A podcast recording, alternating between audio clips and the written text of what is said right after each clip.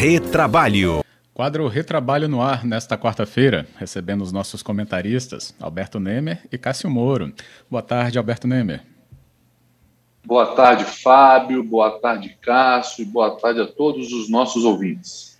Boa tarde, Cássio Moro. Bem-vindo. Boa tarde, obrigado. Boa tarde, Fábio. Boa tarde, Nemer. E a todos os ouvintes, uma honra estar aqui. Que bom. Nosso retrabalho hoje tem um tema de uma palavrinha que vai fazer toda a diferença mesmo nesse entendimento. Muitos podem ter já tido contato com ela, mas é bom que a gente entenda a aplicação dela na área trabalhista mesmo. Então a gente vai entender um pouco mais do compliance nessa área. E hoje nós temos uma convidada no nosso quadro Retrabalho, que é Rafaela Sionek. Ela é advogada trabalhista empresarial. Boa tarde, Rafaela. Bem-vinda ao nosso quadro. Boa tarde, Fábio. Boa tarde a todos os ouvintes da CBN. Agradeço a oportunidade para que a gente converse um pouquinho justamente sobre esse tema que é aí não só está à voga, como certamente gera muitas dúvidas para todos, né? Justamente. Bem, queria começar, doutora, para entender, né, nessa área trabalhista, talvez a gente nunca tenha feito essa relação assim tão aberta, inclusive com a nossa audiência, né, do compliance para a área trabalhista. O que, que incide de uma maneira né, importante que a gente já tenha contato com esse tema para ter entendimento?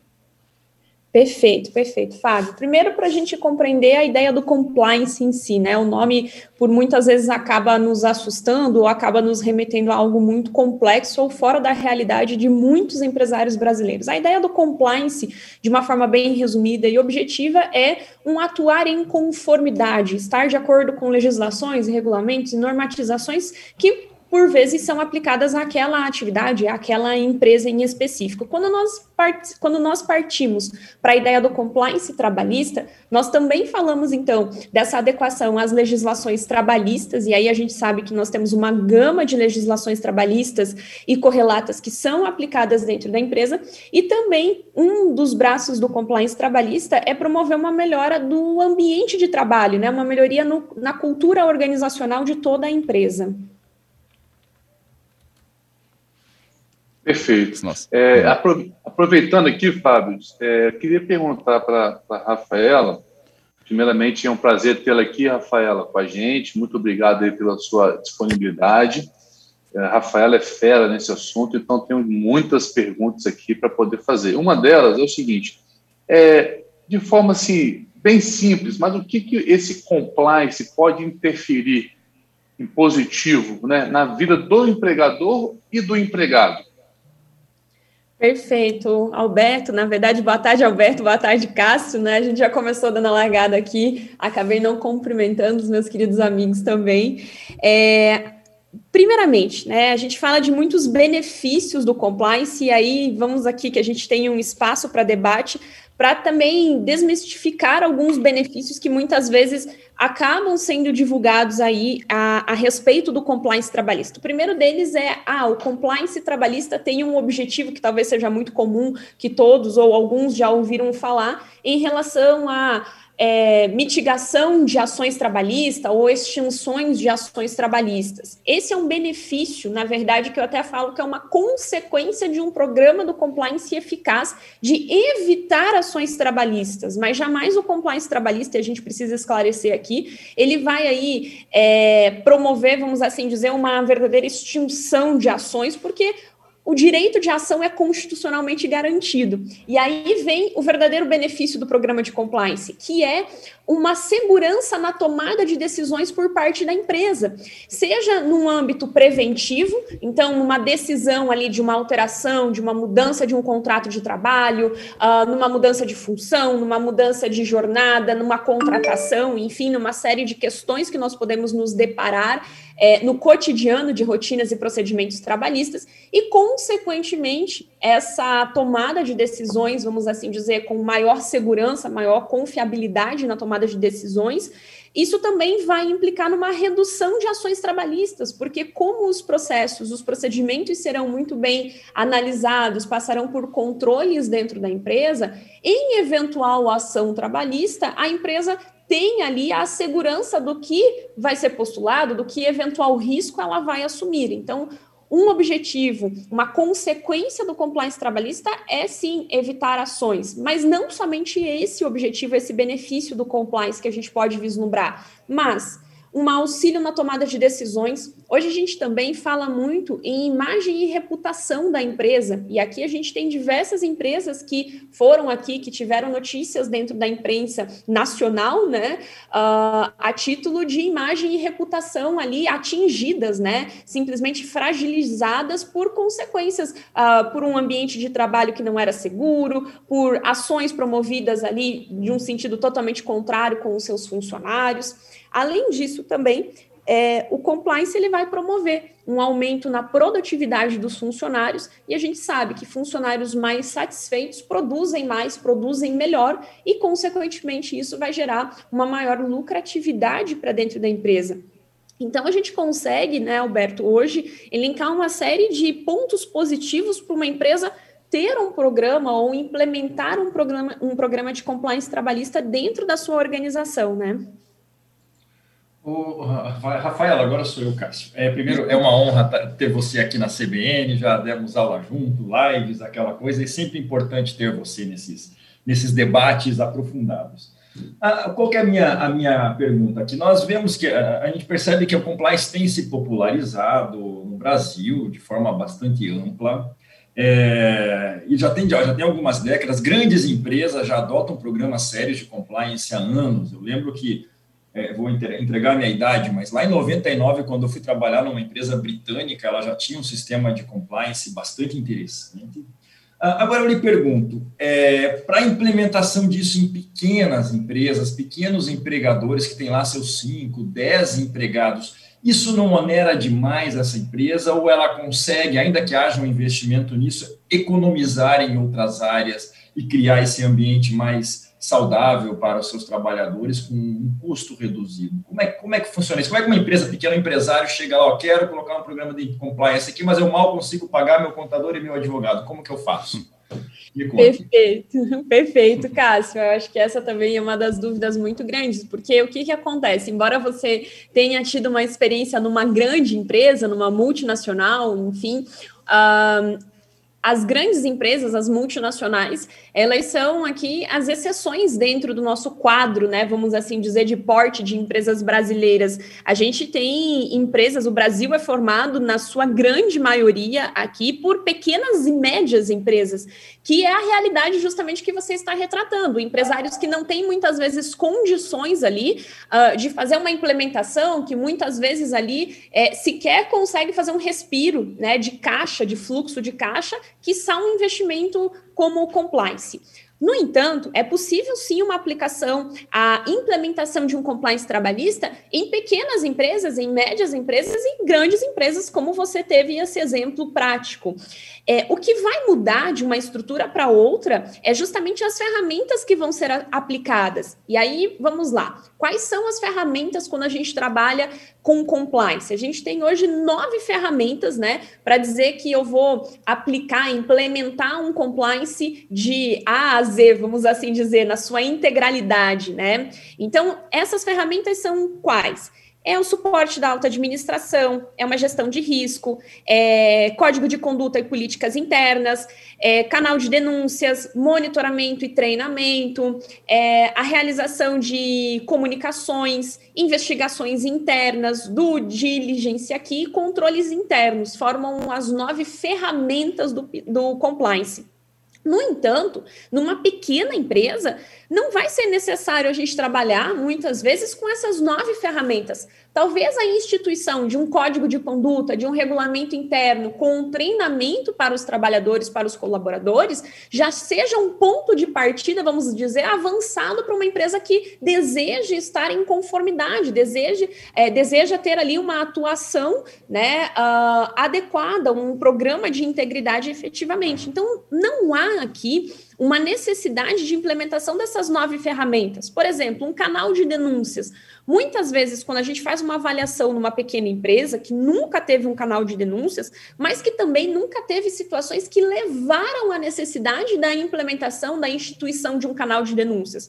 Eu normalmente recomendo aos clientes que, olha, nesse momento aqui, não vamos fazer um canal de denúncia porque não é interessante, é um custo que não vai ser revertido ou que você não vai ver um retorno. Então, nós, principalmente como postura de advogados nessa orientação e de implementação, é possível sim a gente fazer essas adequações a depender uh, do porte efetivamente da empresa. Numa pequena empresa, talvez eu precise de um código de conduta, um treinamento. Numa média empresa, eu já passe por uma gestão de risco, né, que é o ponto de partida que a gente fala de um programa de compliance, mas não necessariamente avaliar ou implementar todas as suas ferramentas, porque até a depender da realidade daquela empresa, isso torna-se desnecessário, né, muitas vezes. Uhum. Lembrando que a nossa convidada aqui é a Rafaela Sionec, advogada trabalhista empresarial. E aqui nós temos um contato com os ouvintes também né, do nosso espaço, doutora Rafaela, e já recebi aqui, por exemplo, o nosso ouvinte aqui, o Antônio Carlos, e ele fala sobre a questão de se realmente ter esse treinamento e, e, frisar bastante né, esse canal de diálogo sobre esses valores entre empresa e empregado, porque depois pode acabar virando um manual largado no armário. Hum, e aí? Perfeito, Fábio. Essa pontuação do nosso ouvinte é, é, muito importante, porque o programa de compliance, por mais que ele se revista em diversos documentos, né? Então a gente vai ter uh, uma gestão de risco, é, ali elaborado um mapa de calor, uma matriz de risco, muitas vezes que a gente denomina também, um código de conduta, os controles internos, e aqui quando a gente fala em controles internos, se resumem a sistemas, processos, pessoas, documentos, uma série de, de controles que a empresa adota para prevenção e para detectação de eventuais irregularidades.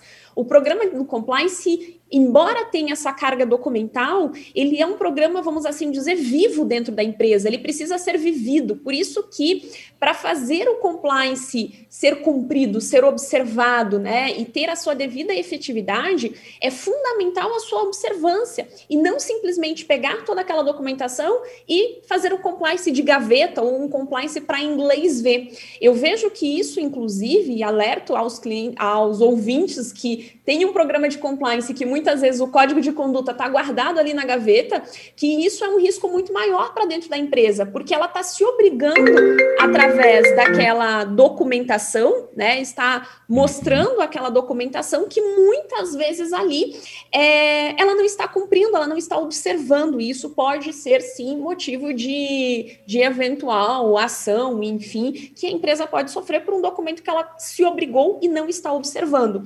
Então, o treinamento não só o treinamento, né? Um, uma das ferramentas do compliance fundamental é treinamento e comunicação. O treinamento, ele vem quando? Normalmente, quando a gente faz uma implementação de um código de conduta, de um regulamento interno, quando eu preciso ter uma comunicação mais aprofundada com os meus colaboradores ou com parceiros, o treinamento vale para todos que se relacionam com aquela empresa. E quando nós falamos de comunicação, a comunicação ela tem que ser a todo o momento. Para quê? Para que a gente reforce a importância e a aplicação do sistema de compliance para dentro daquela empresa. A comunicação pode ser com avisos dentro da empresa, a comunicação pode ser mensagens no WhatsApp, pode ser reuniões rápidas com aquela equipe. Enfim, a gente tem diversas formas de desenvolver a comunicação e ela é uma das ferramentas essenciais para dar a efetividade ao programa de compliance. Perfeito. É, eu queria aproveitar esse embalo, Fábio, e perguntar o seguinte: é, diante dessas explicações e esclarecimentos da Rafaela, se ela acredita que há uma possibilidade dos sindicatos, tanto patronal, tanto dos empregados, ajudarem na implementação desse compliance, se há alguma forma, né, se é possível isso, até de eventuais regulamentos por meio de instrumento coletivo, até para ver se com base nisso, consegue dar um suporte ou algum norte para essas pequenas e médias empresas. Perfeito. Então, Alberto, você parar por etapas, né? Suporte dos empregados. A todo momento é necessário, né? O compliance, a gente faz uma relação, até uma analogia, que ele é como se fosse uma água corrente, né? Uma água que cai da torneira, enfim, do chuveiro, que é de cima para baixo. E o compliance ele funciona exatamente assim, de cima para baixo. Eu preciso do apoio é, incondicional da alta administração na implementação, é, no procedimento, durante todo o processo de implementação do compliance, assim como até a base, né? Os baixos empregados, o chão de fábrica, como nós costumamos, costumamos chamar aqui dentro do programa de compliance. Então, é fundamental ter todo esse apoio aqui dos funcionários. Por exemplo, num código de conduta, um verdadeiro código de conduta é aquele que vai ter uma comissão formada e que dentro dessa comissão que vai elaborar o código de conduta, certamente a gente vai entrevistar, vamos questionar os funcionários a respeito de valores dentro da empresa, de dever de conduta dentro da empresa, para que aquele código de conduta respeite todas as particularidades daquela empresa. Eu tenho que lembrar que, por mais que um compliance possa ser implementado por um advogado, é, é fundamental que ele respeite a realidade da empresa. Não é dentro do meu escritório que se faz o compliance, é justamente dentro da empresa que a gente implementa efetivamente as políticas de compliance. E aí, o apoio do sindicato.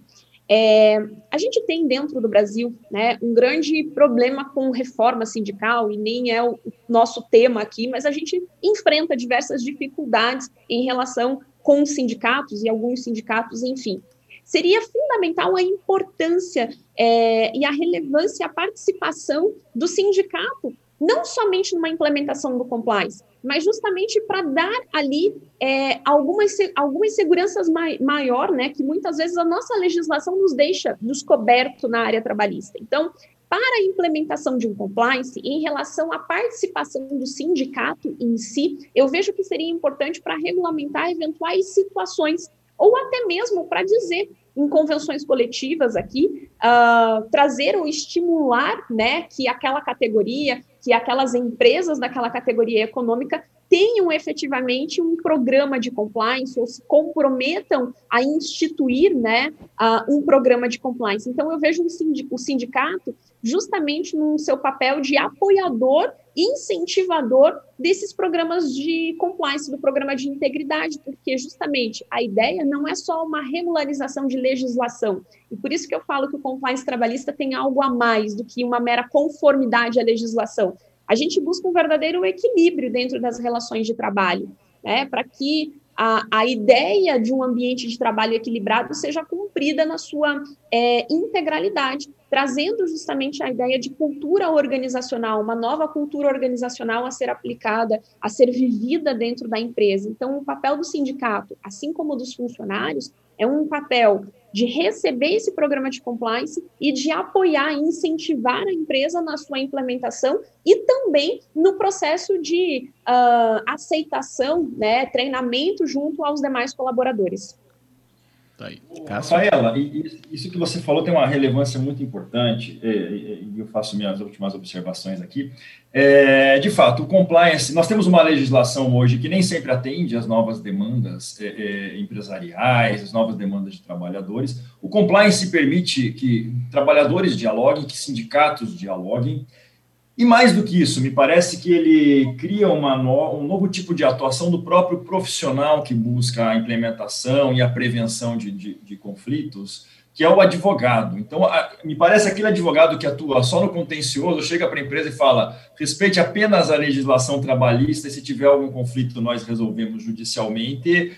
Ele tem que aumentar o seu leque de opções para entregar para o seu cliente, não é isso mesmo? Exatamente, exatamente. É, Cássio, eu nem preciso dizer aqui, é, Alberto também, que me conhece, que eu não sou nada defensora de uma atuação contenciosa, né? Embora é, toda a nossa formação tenha sido visando uma formação contenciosa, visando litígio aqui, mas eu tenho uma visão muito de prevenção, muito efetivamente dessa, dessa atuação consultiva, e é por isso mesmo que eu acredito dentro do compliance, é por isso mesmo que, que eu reforço essa necessidade de comunicação. É, e como você bem disse, as alterações, né? As alterações que a gente tem dentro das relações de trabalho, a legislação ela não consegue acompanhar. Veja, em um ano aqui, nós simplesmente podemos dizer que nós reformulamos todo o conceito, toda a ideia de teletrabalho. E se eu for pegar hoje dentro da CLT, o que os artigos 75A e seguintes, enfim, me de, denominam ou caracterizam o teletrabalho, é um regime completamente diferente do que nós estamos praticando hoje. Né? Hoje eu estou no teletrabalho, amanhã talvez eu esteja no regime presencial, depois eu posso voltar para o regime de teletrabalho, e a legislação ela não consegue acompanhar. Não só porque ela não é, uh, não só porque ela não consegue acompanhar essa movimentação, mas também a gente tem que lembrar todo o processo legislativo que a gente tem que passar, né, para formalização, para publicação, para edição de uma legislação. Então esse apoio dos sindicatos, o apoio dos empregados também dentro dessa movimentação, ele é fundamental, né? Hoje, por exemplo, talvez se a gente tivesse uma atuação em conjunto mais próxima com os sindicatos, e eu digo aqui todas as categorias categorias, certamente a gente não estaria na dependência de ações governamentais aqui regulamentando as situações que nós estamos vivendo, né? Nós teríamos aqui uma relação muito mais próxima, um diálogo muito mais próximo, e certamente isso refletiria na qualidade de todo o ambiente de trabalho. Né? Não vamos só falar aqui por parte do empregador, mas principalmente para o empresário, que conseguiria ter uma tranquilidade no desenvolvimento das suas atividades. Uhum. Tem uma palavra aqui do Kleber Varejão, nosso ouvinte, e doutor Rafaela, para a gente encerrar, ele pergunta né, como conciliar, então, regras de um compliance com o que ele chama de anacronismo que ainda perdura no judiciário trabalhista. Fantástico, fantástico. Cássio, acho que essa pergunta é mais para você do que para mim, brincadeira, mas assim,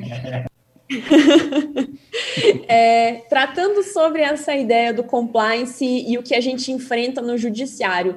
É, infelizmente ainda, né, e eu preciso ser realista, a gente se depara com decisões que não são tão justas, né, é, a gente tem sim uma justiça do trabalho que tem uma visão tanto quanto paternalista sobre as relações trabalhistas, no entanto, mas ao mesmo tempo a gente já tem mudanças significativas na visão uh, do judiciário sobre as relações do, de trabalho, e principalmente quando nós estamos avaliando uh, sobre a prisma, sobre, o, sobre a ótica do compliance, né, então então, hoje, uma empresa que adota um programa de compliance à luz do judiciário, ela é muito bem quista, vamos assim dizer, ela é muito bem vista, principalmente, não só adota, né, mas como o nosso primeiro ouvinte trouxe o questionamento, ela cumpre, ela deixa o programa de compliance vivo dentro da empresa. E isso é benéfico. A gente já se deparou, inclusive, Fábio, com algumas decisões judiciais que foram baseadas em código de conduta, em programa de compliance dentro da empresa, seja para manter a dispensa por justa causa, seja para não conceder eventual situação de pedido de indenização por dano moral.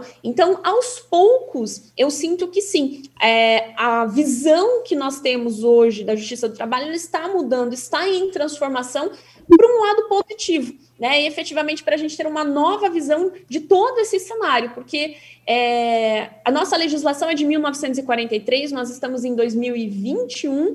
É, em 2017, nós tivemos alterações significativas com a reforma trabalhista, mas ainda assim a gente tem muito que avançar. E acredito que o próximo ponto de avanço seja justamente essa ótica, não somente do judiciário, mas o que a gente falou uh, no nosso no nosso bloco de hoje, que é a necessidade de uma atuação do sindicato. Por quê? O sindicato tem muita validade também perante o judiciário, né? Uma chancela, um aval sindical tem um, um valor e um peso muito grande ainda. Sim. Bem, queria agradecer pelo tema abordado aqui com a gente, doutora Rafaela Sionec. Obrigado, viu, pela presença no nosso retrabalho. Eu que agradeço, Fábio, agradeço aos ouvintes da CBN, agradeço o Cássio e Alberto também. Que bom, obrigado, viu, doutora Rafaela. Com os nossos comentaristas, eu queria também trazer aqui um ponto de observação sobre um, um, um, uma situação que ocorreu na capital do Espírito Santo, em Vitória, no centro, essa semana, que aí merece também uma abordagem aqui antes da gente se despedir, que foi realmente uma aglomeração enorme realizada na sede do sindicato que a gente tem no centro, que é ligado aí a trabalhadores da saúde, né, o Sindicato dos Trabalhadores em Hospitais. E houve uma aglomeração enorme, fila filas e filas, né, inclusive passando da hora de espera, de uma hora de espera, para que houvesse assinatura de um papel, para que não houvesse desconto em folha desses funcionários. Nemer e Cássio, essa exigência de presença e assinatura, ela é válida? Cássio, é, Cássio, Fábio, a gente tem recebido esses vídeos aí pelas redes sociais e é uma cena, assim, lamentável. É, e de forma bem objetiva, Fábio, eu gostaria de deixar bem claro aqui para os ouvintes que essa declaração, que a gente até tem ouvido falar que está sendo exigida em nove vias ah, de forma manuscrita, ela é totalmente ilegal. Ela vai de encontro à legislação atual e também à jurisprudência já consolidada no TST e também no STF. Então, nesse momento de pandemia, a gente caberia ao sindicato, tanto patronal, tanto dos empregados, dar essa orientação e a, e a, esses trabalhadores da saúde que já vivem num alto estresse, né, de recomendar a não preencher essa folha, porque ela é ilegal. E eu quero dar essa tranquilidade a todos os trabalhadores. Aqueles que não preencherem não podem ter seu salário descontado em razão dessa pseudo-obrigação instituída no, na convenção coletiva de trabalho. É, complementando, os sindicatos eles fazem as convenções, estipulam alguma parcela extra é, para custeio do sindicato e estipulam que forçam é, um desconto na folha do trabalhador. Isso, de fato, como o Alberto Nemer disse, é ilegal.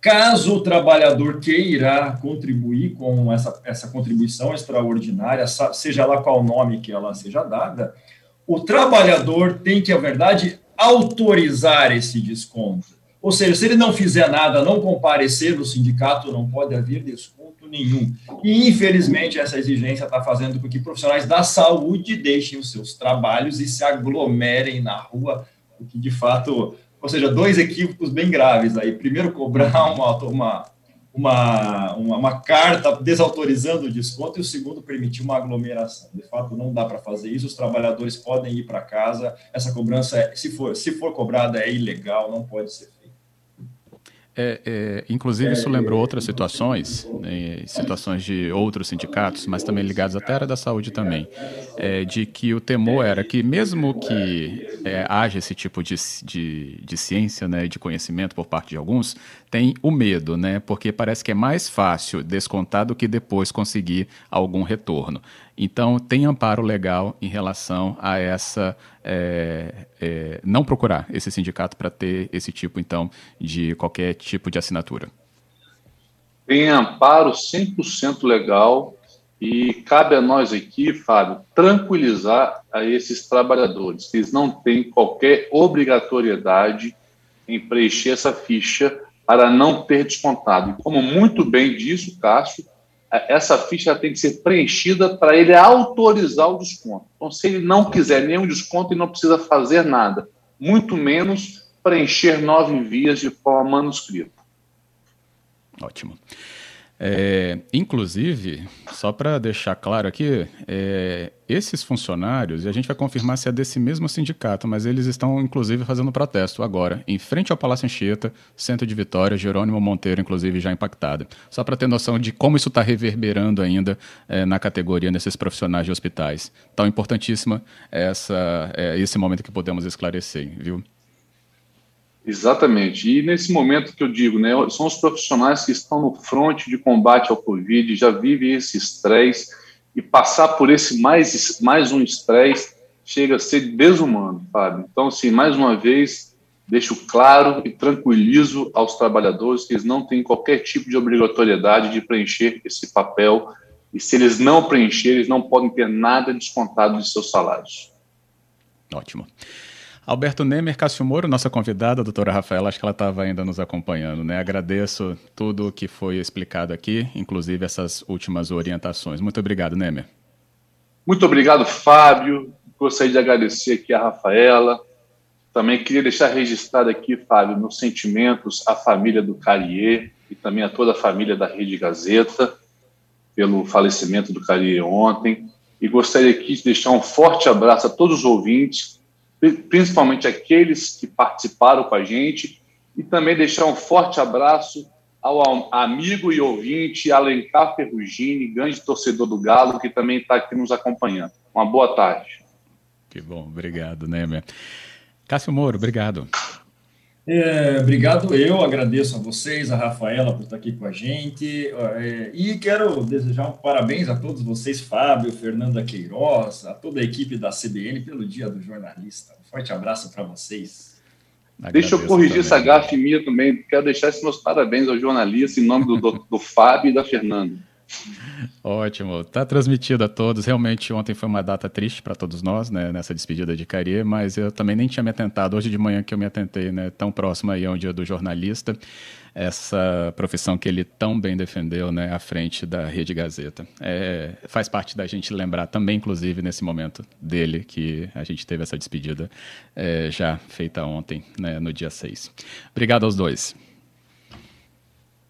Um abraço.